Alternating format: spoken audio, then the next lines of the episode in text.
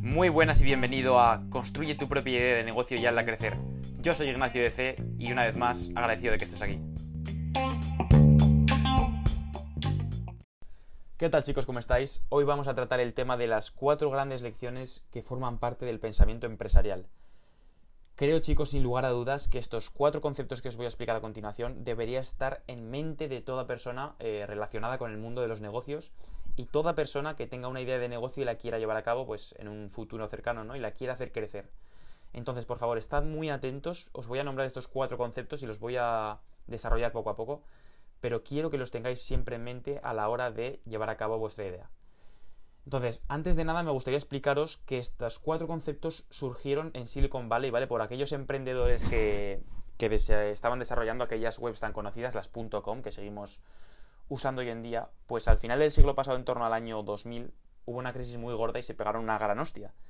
Y aprendieron estos cuatro conceptos, estas cuatro grandes lecciones, que son las siguientes. El primer punto sería mantente eh, esbelto y flexible, ¿vale? Lo que quiero que tengáis en mente, chicos, es que hoy en día todas las compañías, sin excepción, deben permanecer flexibles. O sea, sin excepción. Así pueden realizar cambios muy rápidos, ¿vale? Y adaptarse al mercado. ¿Qué pasa? Que es que la gente está equivocada y esto se piensa que es como, como la época dorada de las corporaciones en 1950, que, bueno, existía la tele, el periódico y la radio y poco más, y ahí hacías un anuncio, un buen anuncio, y destacabas con respecto a los demás enseguida. Y bueno, pues eh, no era tan difícil, ¿no? Eh, sí que requería de un gran presupuesto, pero no era difícil destacar. Había competencia, pero es que no tiene nada que ver con el mundo de hoy. Vivimos en un mundo digital, o sea, totalmente todo está digitalizado y hay una competencia increíble, o sea, hoy en día hay competencia en todos lados. Entonces tienes que estar dispuesto y tienes que estar muy atento para poder realizar cambios en cualquier momento. Hoy en día con Internet eh, con el posicionamiento eh, en internet, eh, con vídeos virales, con cualquier plataforma gratuita, puedes hacer grandes anuncios y puedes tener competidores de un día para otro. Entonces tienes que estar muy atento y además nunca deberías saber al 100%, esto grabarlo en la cabeza, nunca deberías saber al 100% lo que tu negocio hará en un futuro. Imaginaos de aquí a 5 años, pues mi negocio va a pasar por esto, esto y esto. No. Puedes tener una idea, ¿vale? Puedes enfocar hacia allí tu proyecto, pero es que realmente si, si eh, pactas en tu proyecto que en cinco años va a ser así, estás posicionando a tu proyecto en una situación totalmente inflexible. Entonces, realmente el emprendimiento es una cuestión de pura experimentación. pongo el caso de, Toys R Us, que muchos lo habréis escuchado, ¿no? la empresa de los juguetes. Realmente es un clásico ejemplo de torre alta que ha caído por no saber o no querer directamente adaptarse a la área digital. Eh, han tenido diferentes fallos como la luna, eh, nula estrategia omnicanal, en la que pues eh, no se encontraban, o sea, tú te metías en su página de internet, a veces no encontrabas productos, su página fallaba, eh, fallaba constantemente, incluso los precios a veces eran superiores a los de tiendas físicas, o sea, es acojonante, eso es impensable, porque realmente en las páginas de internet tú lo que estás ofreciendo son productos y no tienes que guardar ese stock en ningún almacén, o sea, realmente tienes prioridades, no tienes que pagar un alquiler y por eso ofreces unos precios menores. Pero bueno, eh, parece que Toys R Us tenía fallos de estos, una gran empresa como ella, pues no lo daba todo, ¿no? Por, entrar en la era digital. Otro error, eh, no monitorizar, perdón, monitorizar a la competencia y, la, y localizarla, ¿no? Eh, ver un poco en internet quién está haciendo su competencia. Pues hubo grandes empresas que se aprovecharon de esto y fueron por detrás de Toys R Us y la han superado con creces. Entonces eh, hay que estar siempre eh, pues al tanto ¿no? de, todo lo que pueda pasar. Un, otro ejemplo, por ejemplo, eh, de, un caso de hoy en día, el típico dropshipping, ¿vale? Que estoy un poco cansado de este, de este modelo de negocio, de tanto escucharlo, pero bueno, si antes a una empresa le costaba crear o desarrollar un nuevo modelo de negocio, pongamos seis meses, o unos meses, ¿vale? De desarrollar tu página web y todo lo que conlleva, hoy en día con un dropshipping, con plataformas gratuitas, puedes crear una tienda online en menos de una puñetera semana. Y es así, es así, o sea, tienes que estar muy atento. El segundo concepto clave sería sea audaz y no hagas lo mismo que hace todo el mundo. Esto, chicos, para que os hagáis una idea, viene directamente relacionado con la estrategia de diferenciación. Eh, como os comentaba antes, hoy en día con la era digital, ¿no? con la era de, Internet, es muy fácil copiar un producto de, la competencia de distintas empresas. Entonces, si tú te vas a un mercado de competencia perfecta, lo que vas a ver son muchísimos productos iguales por diferentes empresas que al fin y al cabo lo están vendiendo a unos precios muy parecidos. Entonces, eh, esto lo comentaré más adelante, ¿no? Pero me recuerda al océano azul contra el océano rojo, ¿no? Que comenté un día por Instagram. Pero bueno, lo que os comentaba, la idea es ser audaz y probar cosas nuevas, intentar eh, diferenciarse de los demás.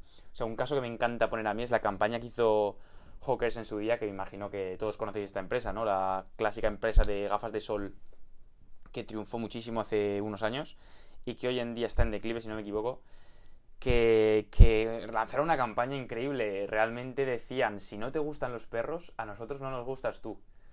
O sea, hay que tener narices para lanzar algo así porque realmente eh, nadie se lo esperaba en ese momento y es algo que chocó mucho. Entonces la idea es que hablen bien o mal, pero que hablen de ti.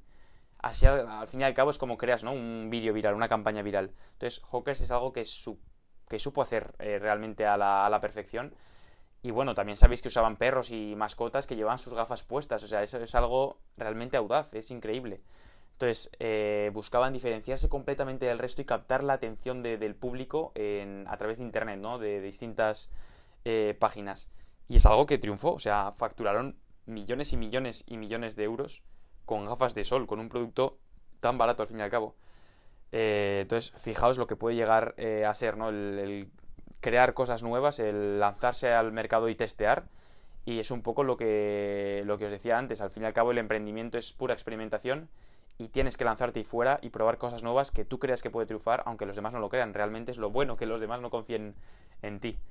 Entonces, eh, prueba cosas nuevas, intenta eh, diferenciarte y no hacer lo mismo que hace todo el mundo. El tercer concepto que debéis grabaros a fuego en la mente sería el siguiente. Las ventas importan en la misma medida que el producto.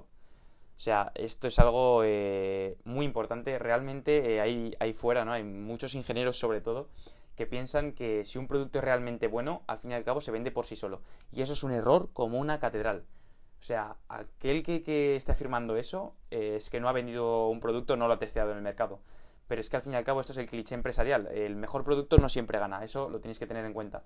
Entonces, lo que yo os recomiendo es que a medida que vais eh, diseñando vuestro producto, ya sea eh, una web o ya sea un, ya os digo, un infoproducto, un producto físico, eh, cuando lo vayáis desarrollando, yo os aconsejaría que vayáis diseñando también el sistema de distribución. O sea, realmente si has inventado algo nuevo, algo bueno que se diferencia con respecto a los demás, pero no has inventado un modo efectivo de venderlo, eh, amigo, estás jodido. Eh, tienes un mal negocio, eso tenlo claro. Entonces, eh, obviamente, ¿no? Si tienes un buen producto que se diferencia con respecto a los demás, va a ser mucho más fácil venderlo, las cosas como son. Pero es súper importante tener claro cómo vas a distribuir tu producto, cómo vas a conseguir captar la atención de tus clientes y cómo vas a conseguir, al fin y al cabo, pues, digamos, transformar esos posibles clientes en consumidores, ¿no? Que al fin y al cabo te acaben comprando tu producto y sobre todo el servicio postventa que estén eh, muy satisfechos con tu producto. Entonces eso, no solo importa la calidad, sino también eh, la distribución de, dicho producto y cómo captar a esos clientes y transformarlos. El cuarto concepto clave en este caso sería el de los mercados competitivos destruyen los beneficios. Esta idea, chicos, que parece algo tan simple, no tan obvio, es algo que la gente eh, no consigue entender del todo, porque es que cuando piensan que sí que lo han entendido, acaban realizando las mismas acciones y los mismos fallos, eh, eso, los, cometen los mismos errores que acaban haciendo que su empresa no escale. Entonces, hay que tener claro el concepto de océano azul contra océano rojo. O sea, eh, realmente el océano rojo representa toda la sangre que van dejando los tiburones por el camino a medida que se van comiendo a sus presas. Y esto relacionado con el mundo de los negocios es una idea simple, pero, pero que hay que comprender. Eh, el océano rojo en el mundo de los negocios vendría a ser todas las empresas que están ofreciendo un producto parecido y que están compitiendo entre ellas para captar un mayor, mayor número de clientes. ¿Qué pasa? Que muchas veces tienen que bajar precios para competir, eh, pues algunas acaban quebrando porque no se adaptan, ¿no? Como diría Darwin, ¿no? Con su teoría del darwinismo. Aquí eh, las empresas que se adapten sobreviven, acaba siendo la, la ley de, de adaptación. Entonces, eh, es la, ley de selección natural, ¿no? Como diría él, viene a ser un poco la idea de o te diferencias en el mundo de los negocios o estás jodido. O sea, vete al otro camino. Busca el océano azul. Entonces, el océano rojo es el más concurrido en el que todos lanzan un producto muy similar y muchos acaban fracasando. Entonces, esa opción es muy jodida. Vete a la otra zona, vete al océano azul en el que tienes que buscar un nicho de mercado poco explotado un nuevo nicho de mercado incluso en el que tú creas que puedes, eh, tu idea puede triunfar, ¿no? Puedes testear ese mercado eh, con las pocas, eh, los pocos productos que hay en ese momento, intentar lanzar pues algo que se diferencie, utilizar diferentes estrategias, esa es la clave. Hablaremos en otro podcast sobre el tema de las estrategias, tanto estrategia de, de diferenciación como estrategia de liderazgo de costes, pero bueno, como os comentaba, esta es un poco la estrategia de diferenciación, intentar buscar el océano azul y no el océano rojo donde eh, hay una gran competencia y es muy difícil pues luchar ahí. Y, más una startup ¿no? que comienza desde cero que, que para meterse ahí... Es que, es que esto es un poco relacionado como las nuevas marcas de ropa que van surgiendo. Es, si no consigues diferenciarte y ofrecer algo diferente, vas a estar muy jodido para hacerla crecer. Entonces chicos, esto ha sido todo. Espero que, que os haya gustado estos cuatro conceptos clave y nos vemos en el siguiente podcast.